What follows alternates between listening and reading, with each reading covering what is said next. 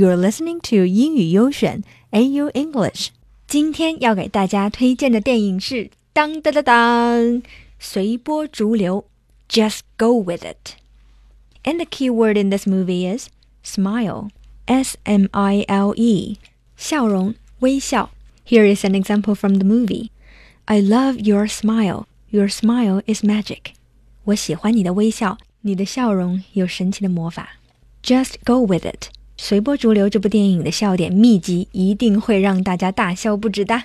故事是这样的：Danny 是一个整形医生，He uses unhappy marriages as an excuse to get women and to avoid romantic commitment that may lead to heartbreak。他通过撒谎骗女孩这件事儿，只有他的好朋友兼助手 Catherine 知道。One day he met a dream girl。他希望和这个女孩正式的交往。但由于种种可笑的误会，他不得不骗这个女孩说自己的助手 Katherine 是他的前妻，and they have divorced。就这样，一连串搞笑的事情开始了。此处省略一百分钟的密集笑点，可以毫无压力的放松大笑的情节。At the end of the movie, Danny told his true love that. I'd like to start off by saying that I love the most that you fixed your teeth. You know what I love? How you just do everything for everybody else and you never expect anything back. And I love, uh, I just love, you're the only person I've never lied to in my life. I swear to God.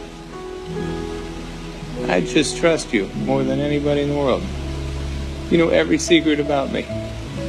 Love your smile. That smile is the magic When I'm in the operating room, all, all I think about is, all right, 20 more minutes, I get to see the smile. She's good. She's very nice. There's only one problem. She's not you. She's not you. 别的女孩也很好，但她们不是你。无论别人再怎么优秀，我爱的人只有你。There are so many excellent people around you, but they are not the one. 世界上那么多阴差阳错，才换来命中注定。 有时候，真爱就在你身边。